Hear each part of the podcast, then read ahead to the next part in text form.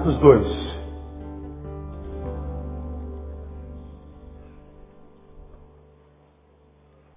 O tema que o Ministério Fatal escolheu para comemorar seus 10 anos foi Partindo Pão Juntos. Pastor René ministrou uma palavra muito interessante na sexta-feira sobre o tema. Eu estava sentado lá no meio do salão, ouvindo com atenção. Nós pastores não temos o mesmo privilégio que vocês têm de ouvir tantos. E a gente ouve muito pouco. Quando a gente tem o privilégio de ouvir, a gente, a gente degusta com carinho, com, com avidez. E esse tema, partindo do pão juntos, ele pode comunicar um monte de verdades, realidades, que se a gente não parar para refletir, muitas vezes passam desapercebidos por nós. E uma das marcas do Ministério Fatah é a comunhão. Dez anos, muitas pessoas é, passam pelo ministério, e a palavra é, passam mesmo, né? É, entram, ficam um pouquinho e vão. A vida é dinâmica. Né? Alguns é, vieram, ainda estão, mas futuramente, mais cedo ou mais tarde, passam também, outros chegam. A vida é dinâmica. Então a vida é uma oportunidade que Deus nos dá de transformarmos esta vida em algo significativo, e algo significante, algo que vale a pena ser vivido. E isso acontece na vida dos que aproveitam oportunidades. Muitas das oportunidades que a vida nos dá, que Deus nos dá, acontecem uma única vez. Uma única vez. Ou a gente aproveita e faz valer a pena, ou nunca mais terá chance de aproveitar. Inclusive, a, até com relação a, a, encontrar Deus, a ser usado por Deus, a Bíblia fala sobre isso. Isaías diz lá, é, buscai ao Senhor o quê? Quem se lembra? Enquanto o quê? Se pode achar. Ou seja, haverá um tempo em que não haverá mais oportunidade de se achar o Senhor. Não porque o Senhor não exista mais. É porque o teu tempo acabou. Passou a tua chance. Invocai-o enquanto que está perto. Há um momento na vida de pessoas que se afastam tanto de Deus, se bem que a gente sabe não há lugar onde a gente esteja, onde Deus não possa estar também, Ele está em todo lugar, mas é que o nosso coração de tal forma fica empedernido, empedrado, a gente quase que se desumaniza por completamente, viramos um bloco de concreto, que a gente já não consegue mais invocar, a gente não consegue orar simplesmente. Passou o tempo, passou o tempo. E, e aproveitar as oportunidades é importante na vida de qualquer um, principalmente por sabermos que algumas oportunidades são uma única vez. Não haverá segunda oportunidade. Eu sei que quando a gente fala de oportunidades, na cabeça de muitos de vocês, ah, isso vem à tona, caramba, tem a ver com o que eu já vivi na minha vida. Tive a oportunidade de, não aproveitei. Tive a oportunidade de, agora não tem mais.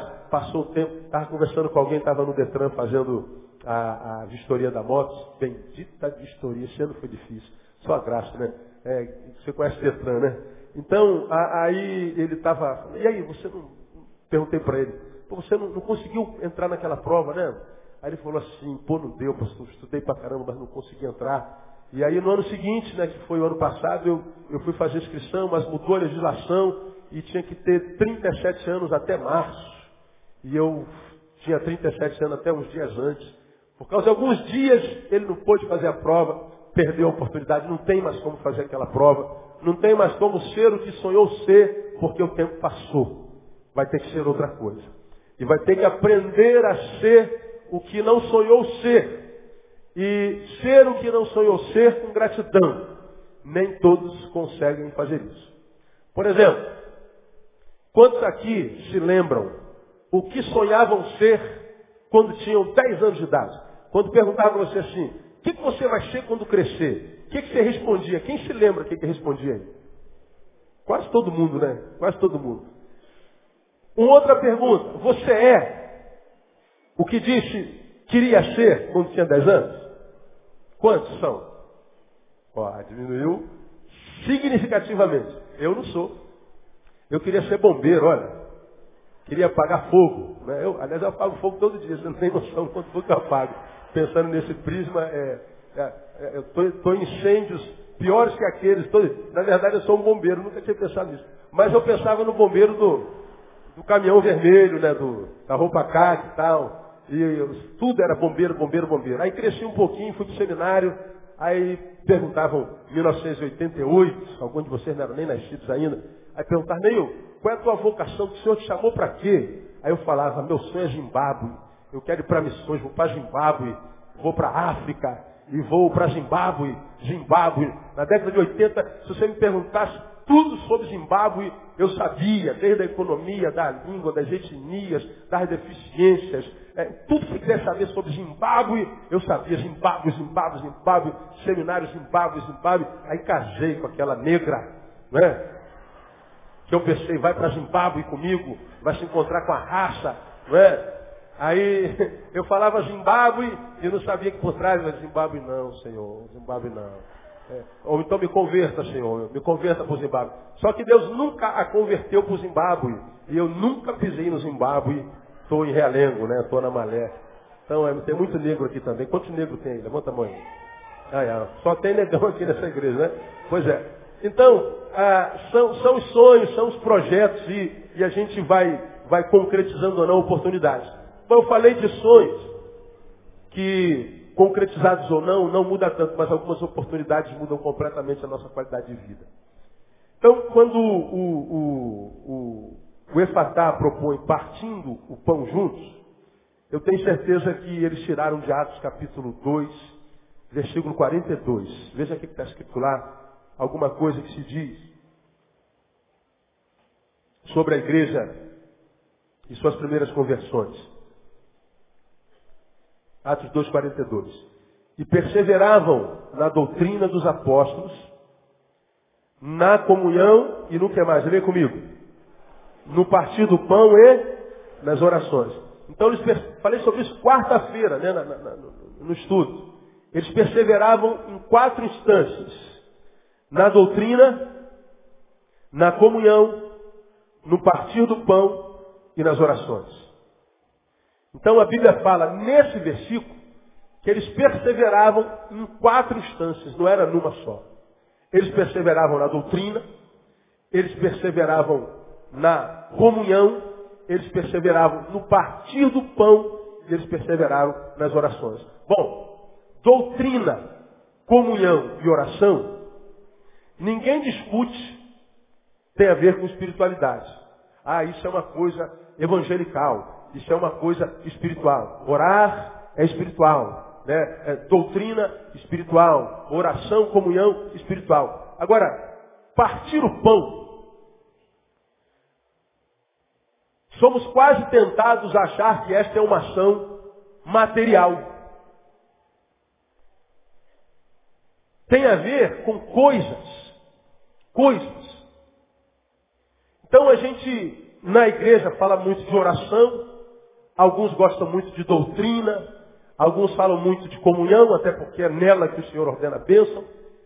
Mas quase nunca a gente fala de partir pão.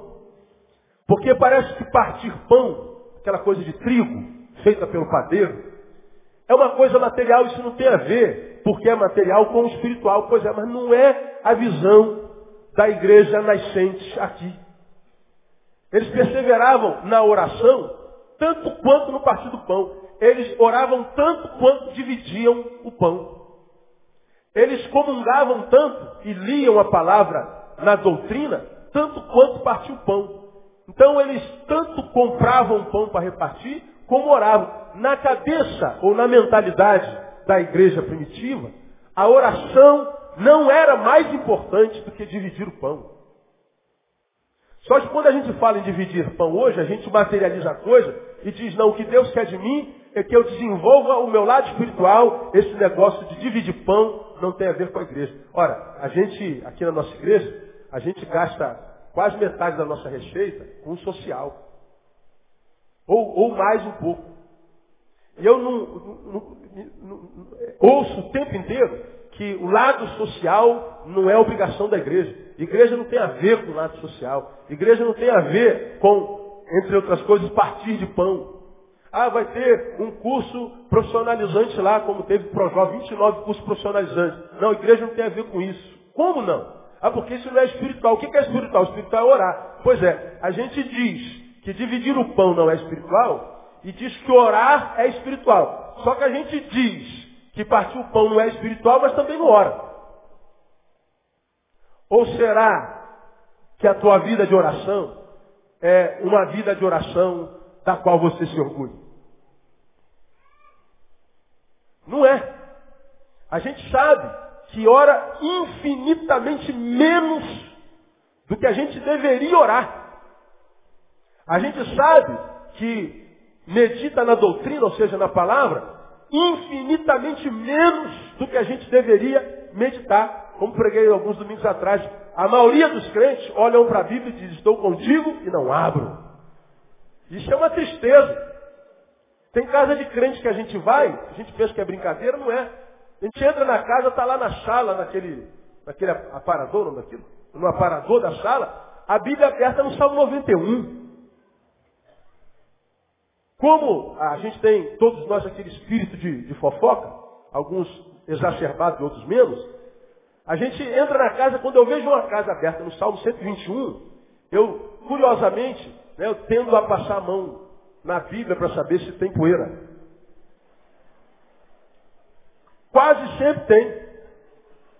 Ou seja, trata a Bíblia como se a Bíblia fosse um amuleto. Ah, está aberto aqui no Salmo, eleva meus olhos para o monte, onde o socorro, o socorro vem de Deus, fez os céus e a terra, e tal. Irmão, isso aqui não é mágica. Isso aqui é um livro como outro qualquer. Isso aqui não tem poder nenhum. Se não entrar no coração e modificá-lo. Porque as palavras que estão aqui dentro, se aqui dentro ficarem, é um livro como outro qualquer. Muda nada. Palavra de Deus dentro do livro fechado é a mesma coisa que a palavra do, do, do João. Ela só encontra, de fato, poder quando ela deixa de ser logos, verbo, para se tornar rema. Palavra escrita, ela passa a ser palavra vivida. Então, o que o texto está dizendo, entre outras coisas, que ler a palavra, comungar, quem sabe estar aqui no culto, e orar, estão no mesmo patamar do dividir o pão. Goste você, ou supercrente, ou não, está aqui. Eles perseveravam nas quatro instâncias, tanto quanto liam a Bíblia, tanto quanto comungavam, tanto quanto oravam, tanto quanto partiam o pão. Está dizendo que está tudo no mesmo patamar, por mais esquisito que isso possa aparecer. Agora, é, quando a gente fala partir do pão, pensando a frase partir o pão. Diga, partir o pão. Partir o pão. Então, essa frasezinha traz em si, embora tão, tão pequenazinha, alguns ensinamentos. Pensem comigo. Veja se não dá para pensar assim. Partir o pão é, primeiro, não ter mais do que o necessário. Veja se dá para ser isso. Eu explico. Eu estou com uma bisnaga. Fiz a bisnaga, comprei a bisnaga. Vamos imaginar o pão de trigo. Pão francês lá, o pão bisnaga. Bom, eu tenho um pão inteiro. Desculpe que tem alguém do meu lado que está sem pão. A Bíblia diz que eles faziam o que com esse pão? Partiam. Eu pegava esse pão inteiro, dividia, mas não é dividir para comer duas partes. É dividir e compartilhar. Ele pegava e dava um pedaço para o outro. Então ele está dizendo, que eu só preciso de pão para hoje. Eu só preciso de pão para o necessário. Partir o pão não é fácil, dependendo do sujeito. Por exemplo, eu tomo o cafezinho da manhã todo dia na padaria perto da minha casa. É sagrado. Passa lá sete horas, eu vou estar lá sentado, comendo pão francês, sem miolo, com manteiga e um pingadinho. Todo dia. Agora, comer um pão francês de manhã, para mim, é um esforço horrível. Eu tenho dificuldade de conseguir comer um pão francês de manhã. De manhã eu não consigo me alimentar bem. Então, comer um pão francês, como? Porque eu estou indo para me exercitar. Então, não pode se exercitar sem comer, sem se alimentar. Então, eu me alimento para me exercitar. Porque senão a gente desmaia, fica fraco. Mas eu como o pão com dificuldade. Eu empurro o pão. É com força. Agora, para você, é igual? Come um pão francês sem miolo, tem dificuldade para comer? Alguns têm, outros falam assim, pastor, eu tenho dificuldade de comer um. Só um, senhor não sabe a dificuldade, querido. Entra no buraco do dente, tapa, não chega nem na garganta. Temos uma irmã aqui na igreja, amiga, é magra, miserável, não sei como é que a mulher é magra. Ela come seis, sete pãezinhos franceses de manhã todo dia. Pergunta, irmão da sua quantos pães você come de manhã? Pergunta ele aí, duvido que ele te responda.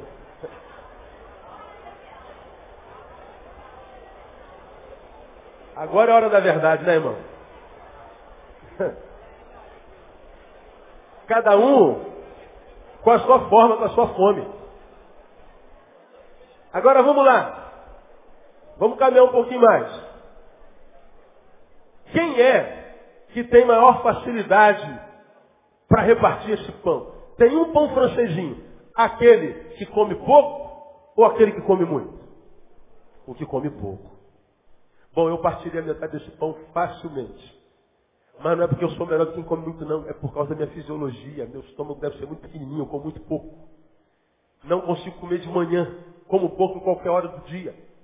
Agora, quando a gente tem um estômago mais ungidão, né? tem mais espaço para a bênção, né? o pão já é visto com um olho diferente. Agora, pense comigo. Por mais que eu consiga comer dez pães de manhã, a pergunta é a seguinte: preciso comer dez pães de manhã? Sim ou não? Não, não preciso. Porque a gente sabe que a gente come errado. Eu posso comer um ou dois, quem sabe no máximo, porque eu sei que pela lógica daqui a três horas eu teria que comer de novo. De modo que a gente come um, dois pão até um determinado momento do nosso alimentar, o pão é uma necessidade. Eu preciso desse pão. Mas dali por diante, esse pão, o mesmo pão, não é mais necessidade. É olho grande. É prazer. É como o churrasco de picanha, cara. Aí a boca enche d'água, aí eu caio dentro, aí eu, eu sou homem carnal, você pode ter certeza. Deixa o espírito fora dessa batalha e cai de boca, né? Bem, mal passada, ensanguentada com aquela gordurinha amarelinha, tá, tá amarrado, sei lá, quem é que quem quer colesterol, né? sei lá, tá amarrado qualquer coisa. Aí a gente vai para o churrasco, a gente está morrendo de fome. Come um tantinho e a fome passa, alimentou até aquele instante do matar a fome, a carne saborosa era uma necessidade. Dali para lá não é mais necessidade. A mesma carne perde a conotação. Dali para cima é prazer. Agora diga para si, diga para mim, diga para nós. O que faz a gente engordar? É o limite da necessidade ou o excesso que adentra ao prazer? É o prazer, é o excesso. Então a mesma comida que alimenta é a comida que adoece. A mesma. A mesma carne que traz ferro para o organismo, e a gente precisa dela por causa do ferro que tem, é a mesma carne que vai gerar colesterol e vai me matar amanhã, vai me fazer ter um infarto. É a mesma carne. O mesmo pão que é bênção de Deus sobre a mesa do trabalhador, é o pão que vai se tornar a nossa desgraça. Quando? Quando a gente não tem capacidade de repartir. Repartir. Repartir o pão é não ter mais do que o necessário. Não ter mais que o necessário é estar ausente da ganância. Estar ausente da ganância é simplicidade. Quando a Bíblia fala que partir o pão faz parte das ações espirituais de uma igreja saudável, inclusive da primitiva, ele está dizendo que a gente precisa ser simples e ter só o que é necessário para uma vida decente. Portanto, aqui a gente desconstrói de novo a famigerada teologia da prosperidade da igreja evangélica brasileira, que diz que os abençoados são os que têm. Não, os abençoados não são os que amealham, são os que compartilham. Abençoado é aquele que compartilha mais e não que ajunta mais. Porque esse texto está dizendo que só compartilha quem é simples. Porque muito que nós temos, temos pela graça de Deus. Que bom, se você pode ter um bilhão de dólares, tenha um bilhão de dólares. Mas saiba que quanto mais você tem, mais Deus espera que você compartilhe. Partir o pão. Isso é vencer ganância. Portanto, a ganância, que é o não partir, é ter mais do que o necessário, é comer mais do que o que precisa, a ganância é o que contribui para a propagação da desgraça no planeta. Ganância. Desgraça é o oposto da graça. Ele veio e disse que nos abençoaria com graça sobre graça. Mas a ganância faz o quê? O ter mais do que o necessário. Promove a desgraça na sociedade. Então, quando a proposta é partir o pão, ele está falando, vamos viver com simplicidade. Vamos viver sem ostentação. Vamos viver com o que é necessário. Porque a maioria dos nossos arrazoados que produzem sofrimento, irmão, não é por causa daquilo que falta na nossa vida. É por causa daquilo que não sobra. A gente quer que sobre. Porque se você parar, ah, pastor, estou todo ferrado, todo endividado. Pois é, o que você precisa para hoje, tem. Mesmo quando você esteve desempregado. Agora, por que, que a gente sofre? Porque a gente sabe, teme se vai ter para amanhã ou não. A gente não sabe se daqui a um mês vai ter ou não. A gente não sabe se no ano que vem vai dar certo ou não. Ano que vem. Por causa do ano que vem, do mês que vem, da semana que vem, a gente deixa de curtir o hoje e deixa de ser bênção hoje, de partir. Ninguém é tão pobre que não possa participar de uma coisa, ninguém é tão rico que não possa receber alguma coisa de alguém. Repartir o pão é não ter mais do que o necessário. Bom, e eu acho que o que você precisa para hoje, você até agora, às 11 e 29 minutos, você já recebeu. Amém ou não, igreja?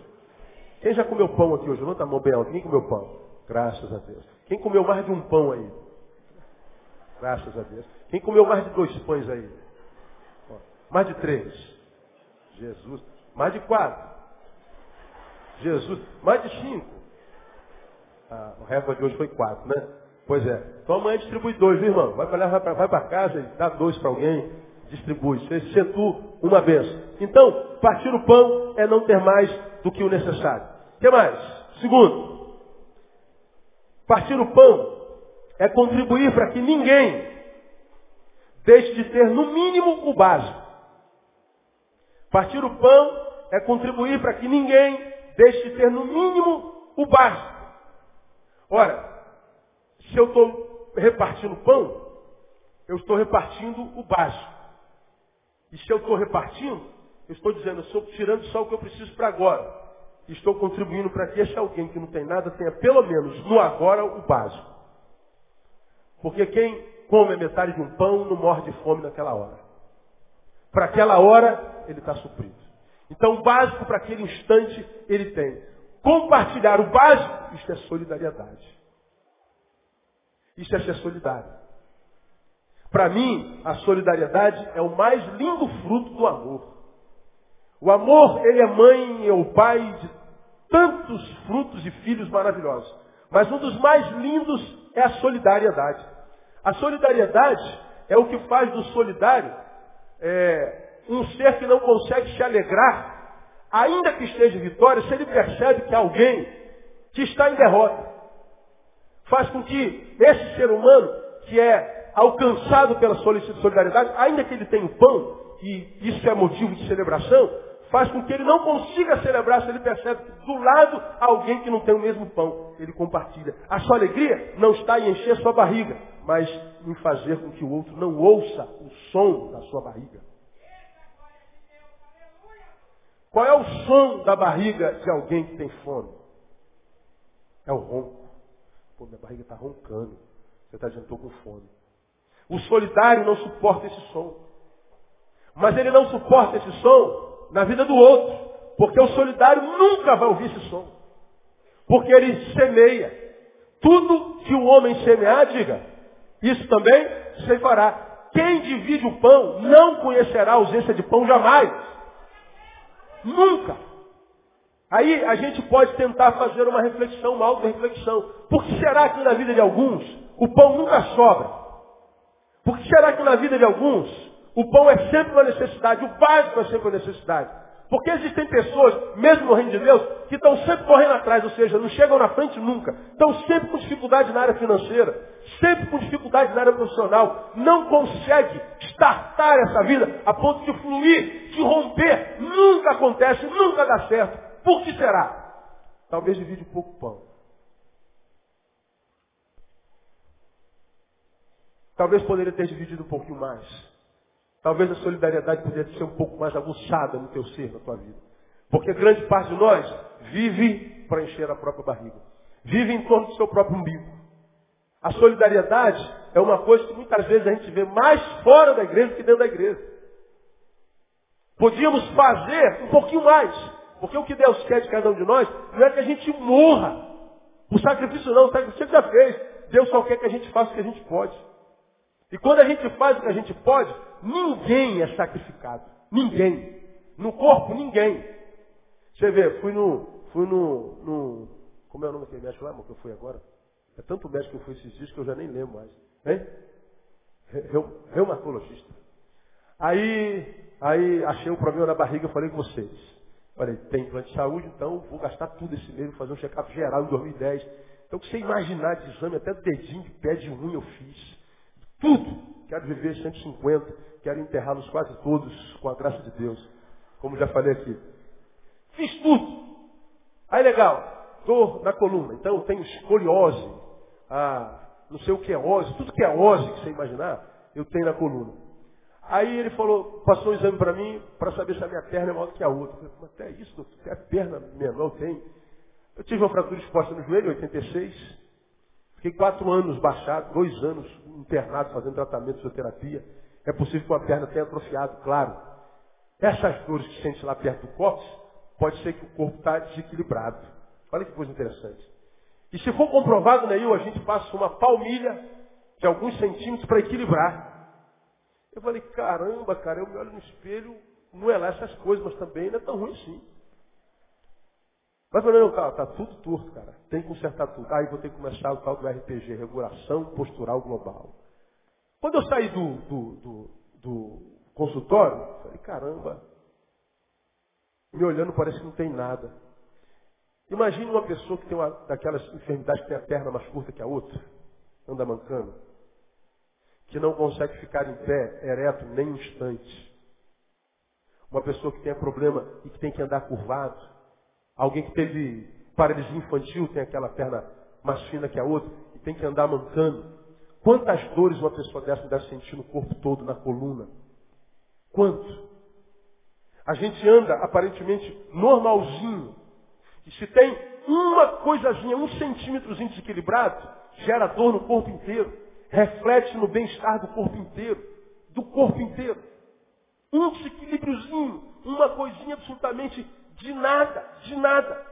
Só que aquela coisinha faltando pode desequilibrar a qualidade de vida inteira. Imagine, irmão, se há alguém do nosso lado que está desequilibrado no alimento. Alguém que se tivesse do lado de alguém que fizesse o mínimo, poderia não estar sentindo absolutamente nada. Grande parte da necessidade social que nós temos no caminho não é porque faltam coisas, o que falta é gente para compartilhar. As coisas estão aí. O que falta é de indivíduos que sejam solidários ao ponto de gastar um pouquinho do seu tempo, do seu conforto, para fazer só o que pode, não o que não pode. Não precisa fazer além da tua possibilidade. Faça só segundo a tua possibilidade. Porque alguns dividem pão, a outros podem dividir a metade do pão que recebeu. Agora o problema é que a maioria de nós não divide nada. Não compartilha nada. A gente fala de bênção, mas sempre no, no âmbito de ter e não do de ser. E bênção, mais do que ter, a gente precisa ser, como a gente tem sido ministrado aqui nesses anos todos. Então, se de um lado partir pão é não ter mais que o necessário, isso é simplicidade, do outro lado é contribuir para que ninguém deixe de ter no mínimo o básico, o mínimo o básico. Isso é solidariedade. Então a proposta do, do Efatá é que a gente seja solidário. Por exemplo, no reino, na sua igreja, você faz o que pode? Contribui com o que pode? Seus talentos são usados na proporção que eles poderiam ser usados? Ou será que você é daqueles que faz parte da maioria, que dizem que não tem tempo para Deus, não tem tempo para a sua igreja, não tem tempo para o reino? Quantas pessoas Deus abençoa com talentos? Essa semana eu soube de um, de, de um caso da nossa igreja, alguém que tem um talento de escrever, de fazer, de produzir, e foi solicitado a, a, a ao que se escreveu a oportunidade de usar na igreja, ele não autorizou. Não, não está autorizado. Mas por que não está autorizado? Foi eu que escrevi. Escreveu, mas não foi para a glória de Deus. Está lá dentro da gaveta, escrito no papel, mas que não pode ser transformado para abençoar vidas. Eu não entendo. Eu, se eu sou Deus, arranco dele na marra e arranca até, até a saúde dele. Que bom que eu não sou Deus, não é verdade? Uma benção. Agora, se Deus te deu, deu para quê? Se Deus te abençoou, te abençoou para quê? Porque você seja o fim da bênção. É como eu falo para os universitários, para os formados da nossa igreja. Em 2003 fizemos um censo, 61% da nossa igreja tinha nível superior. Aonde no Brasil tem um índice desse de, numa comunidade, de cada 10, mais de 6 tem nível superior? Aqui no subúrbio. Como pode um negócio desse? Isso é um milagre. Dos grandes. Agora, você acha que Deus te fez engenheiro para quê? Para viver só para você? Deus te fez médico para viver só para você? Deus te fez o quê? Para viver só para você? Você acha que Deus não te fez o que te fez para abençoar alguém, alguém da sua casa, para que alguém tivesse pelo menos o básico? No mínimo. Quantas horas da semana você trabalha? Quantas dessas horas você faz compartilhando o que Deus te deu? Generosamente, solidariamente. Grande parte de nós não faz nada. Não compartilha o pão, não divide o pão. Nesse tempo de escassez, quem tem, tem para compartilhar. E quando não compartilha, geralmente fica sem. E a Bíblia diz que melhor é o fim das coisas, né? que importa é como acaba, não é como a gente vive. Então, partir o pão é contribuir para que ninguém deixe de ter, no mínimo, o básico. Terceiro, partir o pão é compartilhar o essencial, porque pão é o essencial. A gente compartilha não só o, o resto, não o que sobra, não o que não tem valor. A gente compartilha o essencial. O que é o pão? Pão é o que possibilita tudo. Tudo. Por que, eu estou de pé? Por causa do pão. Por que, eu estou falando? Por causa do pão. Por que, você está sentado e consegue ouvir? Por causa do pão. Por que você vai levantar amanhã e vai trabalhar, e vai trabalhar a semana inteira? Por causa do pão. Que você vai para a compra? Por causa do pão. Tudo que você faz é por causa do pão. Se tira o pão, pronto, você não está capacitado para fazer mais nada. É o alimento que possibilita a gente realizar tudo. Então, quando a gente fala de compartilhar pão, a gente não compartilha o resto, a gente compartilha a essência, a gente compartilha o que é mais precioso, a gente compartilha, portanto, o que é essencial. Isto é aprofundamento. Aprofundamento é vitória sobre a superficialidade. O que a Bíblia diz, quando diz que o povo perseverava no partir do pão, é que ela se aprofundava nas relações. Ela vencia a superficialidade. A relação não era só aparente. A relação não era só a, a, na aparência, era da essência. Eles compartilhavam não só o que tinham, compartilhavam o que eram. E quando a gente fala de compartilhar o que a gente é, a gente lembra da famigerada solidão. Solidão que é o mal do século desde que os séculos existem. Século XIX, solidão foi mal do século. Século XX, solidão, século XX, solidão, mal do século. Entramos no século XXI, mal do século. O que é solidão? Solidão, como preguei no casamento de ontem, é estar desprovido da capacidade de compartilhar. E o compartilhar, o que, que é? Compartilhar, como preguei aqui alguns domingos atrás, nada mais é do que aquilo que transforma, você vai lembrar disso, a vitória em algo significativo. Porque a vitória só tem significado para quem pode compartilhar o troféu adquirido. O que, que adianta eu ganhar um troféu e não ter ninguém para compartilhar? O que, que adianta eu pegar a medalha, essa medalha que os nossos atletas pegaram aqui hoje, você não pode mostrar. O que, que adianta? Se é a primeira academia no Rio de Janeiro, ganhar um troféu desse tamanho, mas não poder mostrar para ninguém. O que adianta? Essa vitória serve de quê? É quando a vitória não vale nada. Quando eu não tenho como compartilhar. Qual é o melhor, lembra disso? De ver o nosso time vencer. Zoar o colega do time adversário. Não é gostoso quando o Flamengo ganha o Vasco? Aí vocês já pensam logo no pastor de vocês. Domingo eu vou cumprimentar o meu pastor miserável. Né? Aí já vem aquele. Quando, flamenguista quando chega com um sorrisinho assim, ó, já sei que vem falar besteira. Quando o Flamengo ganha, estava naquela fase, agora não, está quase rebaixado, em nome de Jesus, vai acontecer. Vai se cumprir, né? Pois é. Aí vocês vão ter que me aturar 2011 inteirinho. Todo sermão vou dar uma citada do Flamengo rebaixado, né?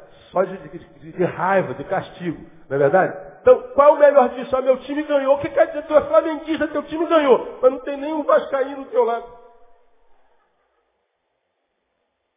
Não serve de nada. Porque zoar tricolor e botafoguense, a torcida é uma come, pô, de cada um. Brincadeira, brincadeira. Os caras um monte de, os caras estão lá em cima, né, cara? Tá zoando. Pois é. O melhor da vitória é isso, a zoação. Porque olha lá, teu time foi campeão. Tu ganhou o quê? Quanto é que você ganhou? Hã? Quanto é que foi teu bicho? Teu prêmio? Não ganhou nada, né, mané? Tá rindo do quê, cara? Você não ganhou nada, você só perdeu, você não ganhou nada. Eles que ganharam, estão ficando ricos, você está se matando aqui. Um dando tiro no outro aqui embaixo, se agredindo, eles estão ficando ricos lá. Agora, o que, que a gente ganha? Zoar o nosso amigo. Compartilhar a vitória. Compartilhar a alegria. Compartilhar a essência. A essência é o compartilhar.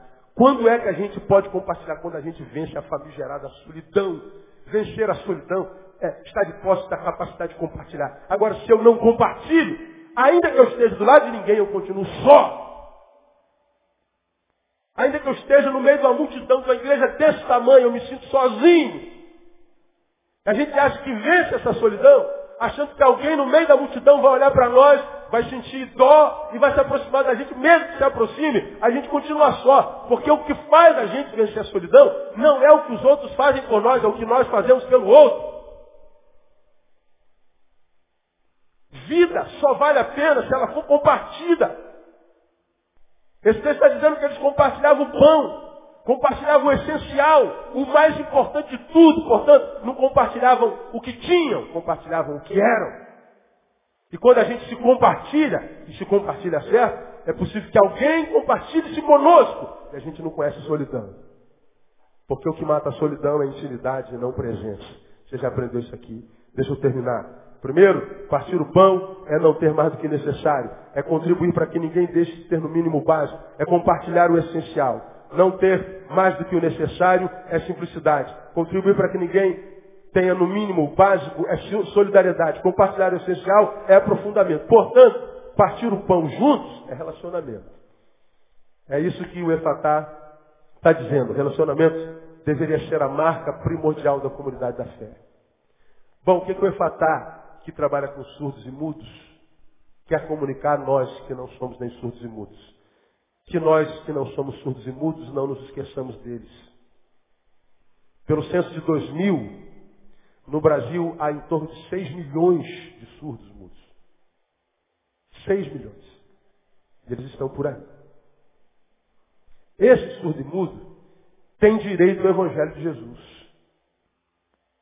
São gente como a gente.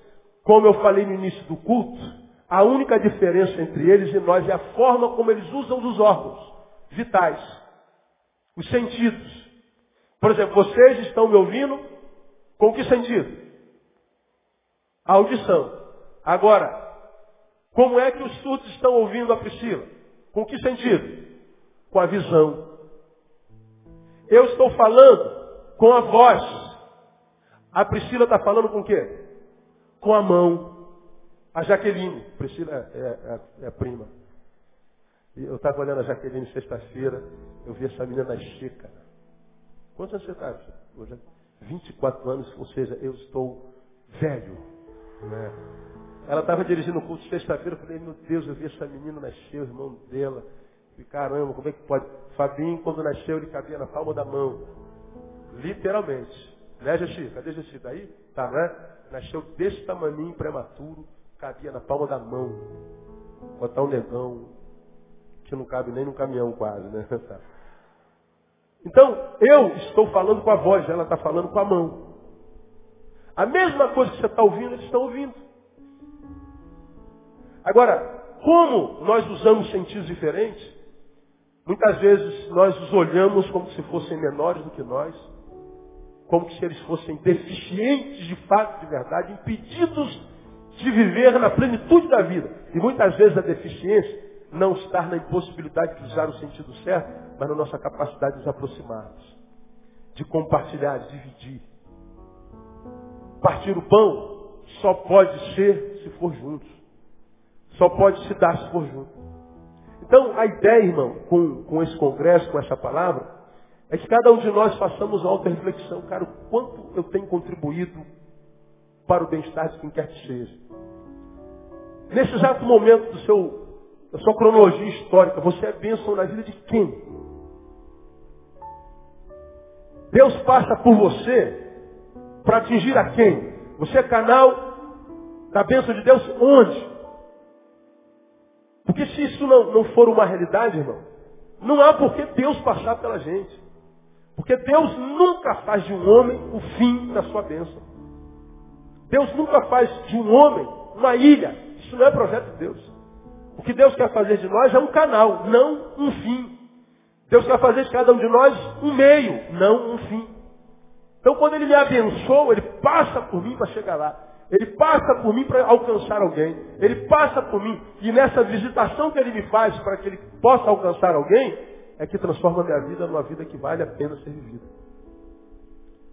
Porque muitas vezes a gente pede para Deus nos abençoar. Deus, venha, Senhor, venha, Senhor, enche esse lugar.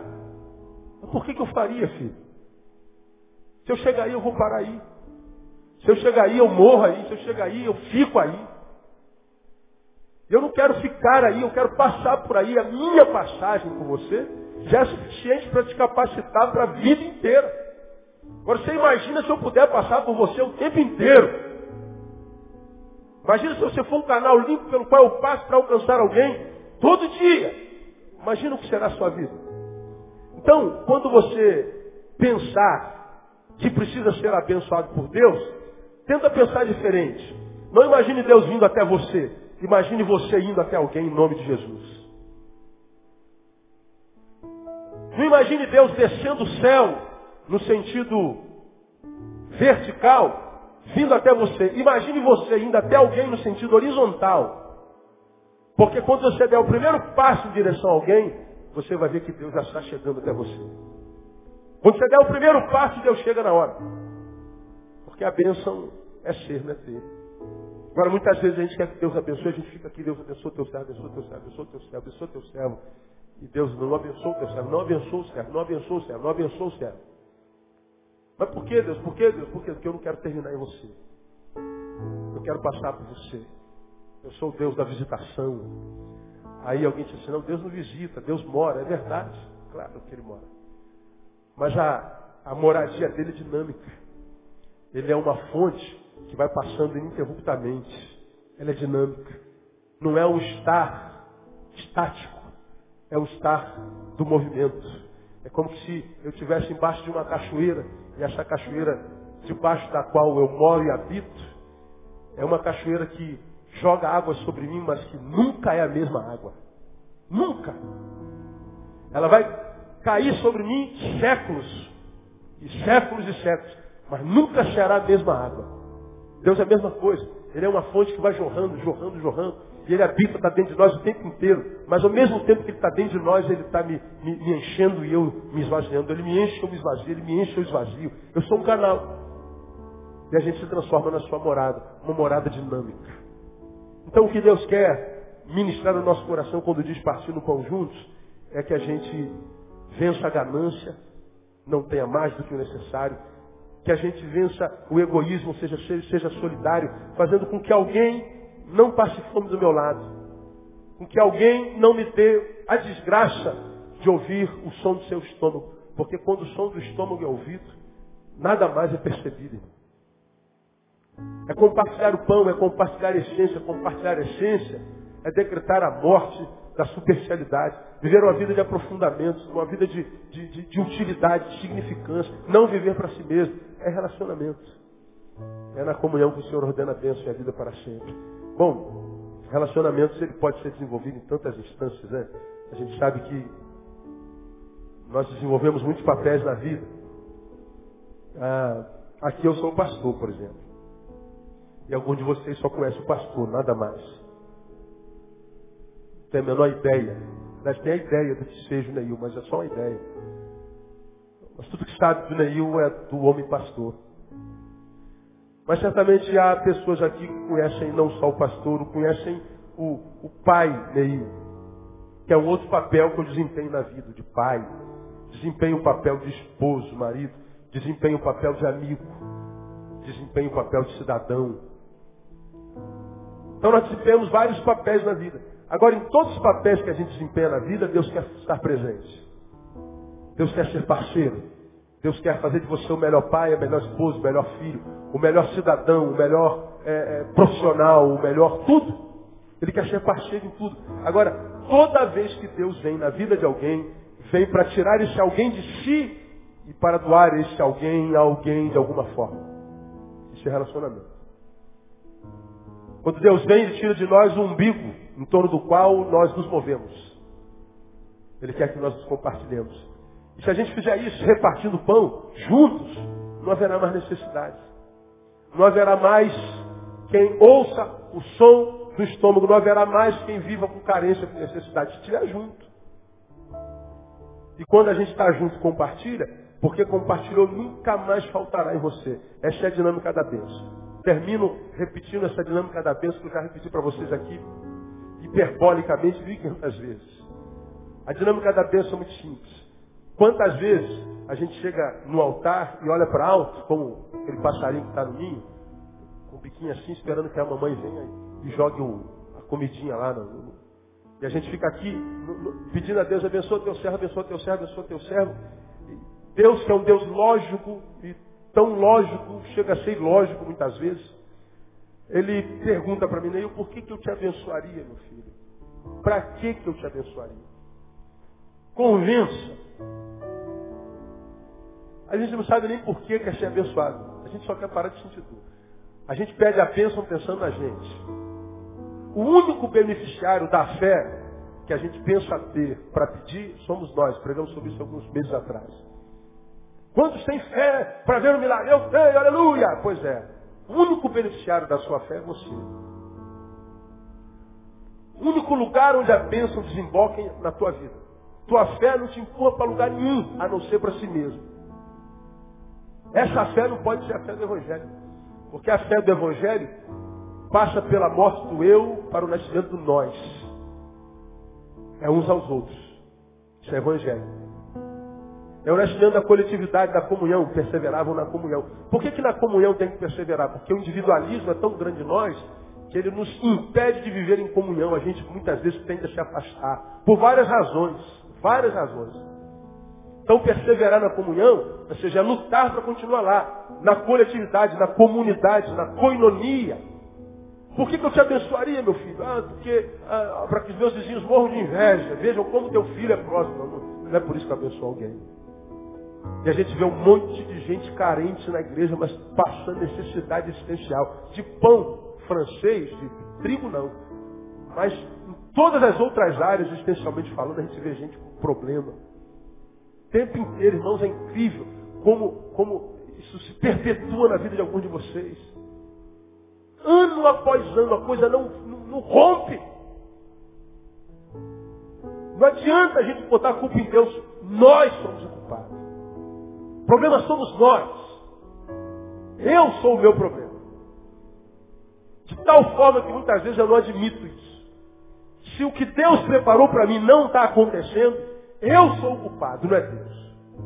Não há culpados, senão nós mesmos. E a gente sabe disso. Por que, que eu te abençoaria, meu filho? É para que, não sei, ou então não sabe, então não te abençoo. Quando é que Deus abençoa um homem, irmão? Quando é que Deus abençoa uma pessoa? Quando essa pessoa percebe que a bênção que Deus dá é uma bênção que não tem como beneficiário só ela. Ela é abençoada para abençoar. A gente chega lá e diz, Deus abençoa o teu filho. Para quê? Para que eu me torne uma pessoa abençoada. E para que você quer se tornar abençoada? Ora, Deus, pelo amor de Deus, será que você não sabe? Eu quero ser abençoada para abençoar. Só o abençoado abençoa. Ah, você quer a bênção para abençoar? É, então, puf, receba. A bênção cai na nossa cabeça. E a gente pega essa bênção, a bênção chegou. E agora, o que você vai fazer com essa bênção? Deus está olhando para você. Bênção é maná se guardar para outro dia, o que, que acontece com o maná? Estraga. Então o que a gente faz? Recebe a bênção, puf. Pronto. O que você precisa para hoje chegou. Pega essa bênção e compartilha. Tuas mãos estão vazias. Volte amanhã no altar de Deus. Deus abençoe o teu servo. Cadê a bênção de ontem? Já foi. Cadê a bênção? Já compartilhei. Tua mão está vazia? Tá. Então receba mais. Puf. Está capacitado para hoje de novo, você pega a bênção e compartilha. Volta amanhã. Deus abençoe o teu servo de novo, meu filho. Cadê a bênção de ontem? Já compartilhei, então receba. Puf. Deus, olha eu aqui de novo. Puf. Olha, eu já sei. Ou seja, escuta, escuta, escuta, escuta, escuta. Isso pode se repetir pela eternidade, porque a fonte é inesgotável. Você pode pedir a Deus o tempo inteiro, e mais, vai parar de pedir a Deus, porque a sua palavra diz que no tempo, Ele sabe o que nós vamos pedir antes de abrirmos a boca. Quando eu sou uma bênção, eu não preciso mais pedir a Deus bênção, ela vem naturalmente. Porque um abençoado só é abençoado para abençoar. Como um padeiro só é padeiro para distribuir pão. Agora a gente quer que Deus abençoe e fica curtindo a bênção. Quem quer contar uma testemunha aqui? Ah, irmão, em 1972, Deus. Em 73, irmão. 5, 80, 90. Não, não aconteceu mais nada, pastor. Pois é, então em 72 você segurou a bênção e guardou para si. Estragou, você tem que viver das glórias do passado. Agora, o mesmo Deus de ontem é o Deus de hoje, irmão. E será eternamente no nome de Jesus. Fonte inesgotável. Inesgotável. Então, quando a gente entende isso, não precisa mais pedir a Deus, irmão. A oração deixa de ser petição, passa a ser só diálogo. Não precisa mais abrir uma lista de supermercado no quarto. Você vai entrar, só para dizer, Senhor, eu estou aqui na tua presença, pela tua presença. E esse tempo que eu estou aqui é teu, ministre meu coração conforme o teu querer, conforme a tua vontade. Esse tempo é teu. Porque o que está no teu coração enquanto necessidade, ele já sabe. Porque ele sabe que você quer ser, então você vai ter o tempo inteiro. Tudo quanto pedires ao Pai, crendo recebereis. Está dizendo que ele não deixa de dar absolutamente nada. Mas quando é que ele dá pão para quem tem fome? Quando aquele que tem fome recebeu pão, compartilha o pão, mostrando que ele não se incomoda só com a sua fome, se incomoda com a fome de alguém que está perto dele também. Isso é solidariedade. Então, meu irmão, vamos partir os pão juntos. Propósito de fatar, repartindo o pão juntos. Que Deus te abençoe nessa manhã. Te capacite nessa manhã, nesse dia para que quem sabe hoje, ou quem sabe amanhã, mais tardar, você consiga repartir o pão com alguém. E esse pão pode ser um ouvido misericordioso. Onde é que eu estava? Eu, eu, não sei onde é que eu estava. Eu estava no estado desse da vida, no aeroporto desse da vida. Alguém sentou do meu lado, estava em Florianópolis. Alguém sentou do meu lado, olha como é que a coisa é sinistra. Ele, ele, eu estava sentado na cadeira do aeroporto. Aí alguém sentou do meu lado e falou assim, tem um par de ouvidos misericordiosos para me ouvir? Cinco minutos. Da onde ele tirou a frase, par de ouvidos misericordiosos? Me ouve pelo site. Aí ele me viu no aeroporto, ele sentou. Tem um par de ouvidos misericordiosos para me ouvir cinco minutos. Eu falei, meu voo sai meia hora. Enquanto não chamar, enquanto não tiver a última chamada, meus ouvidos são seus. Aí comecei a conversar com ele. Você estava junto? Aí comecei a conversar com ele. Aí daqui a pouco, senhor Neil Barreto, última chamada. Oh, brother, sou eu. Eu tenho que ir embora. Aí ele falou assim, não, o tempo de seu ouvido misericordioso não foi suficiente. Isso é participão. É uma resposta. É, sei lá, irmão. Qualquer coisa é participão. Eu preciso ser uma bênção na vida de alguém. Você é bênção na vida de quem? Se não é, precisa ser. Quando começar a ser, esquece as bênçãos. Elas virão sobre ti e te alcançarão. Deuteronômio 28. Todas essas bênçãos virão sobre ti e te alcançarão. Crente não corre atrás da bênção. A bênção corre atrás do crente. E elas vão chegar até a tua vida no nome de Jesus. Aplauda ele bem forte.